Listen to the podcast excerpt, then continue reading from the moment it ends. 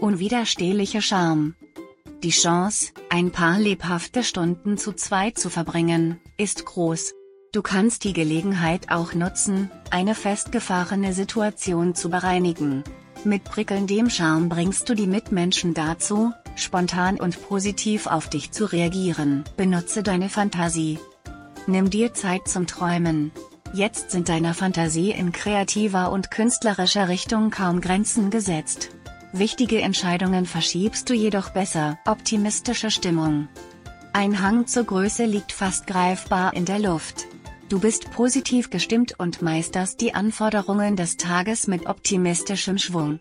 Du lässt dich allerdings auch leicht dazu verführen, viel zu essen, viel Geld auszugeben oder dich selbst hoch einzuschätzen. Halte dich ein bisschen zurück. Dir hat dieser Podcast gefallen? Dann klicke jetzt auf Abonnieren und empfehle ihn weiter. Bleib immer auf dem Laufenden und folge uns bei Twitter, Instagram und Facebook. Mehr Podcasts findest du auf meinpodcast.de.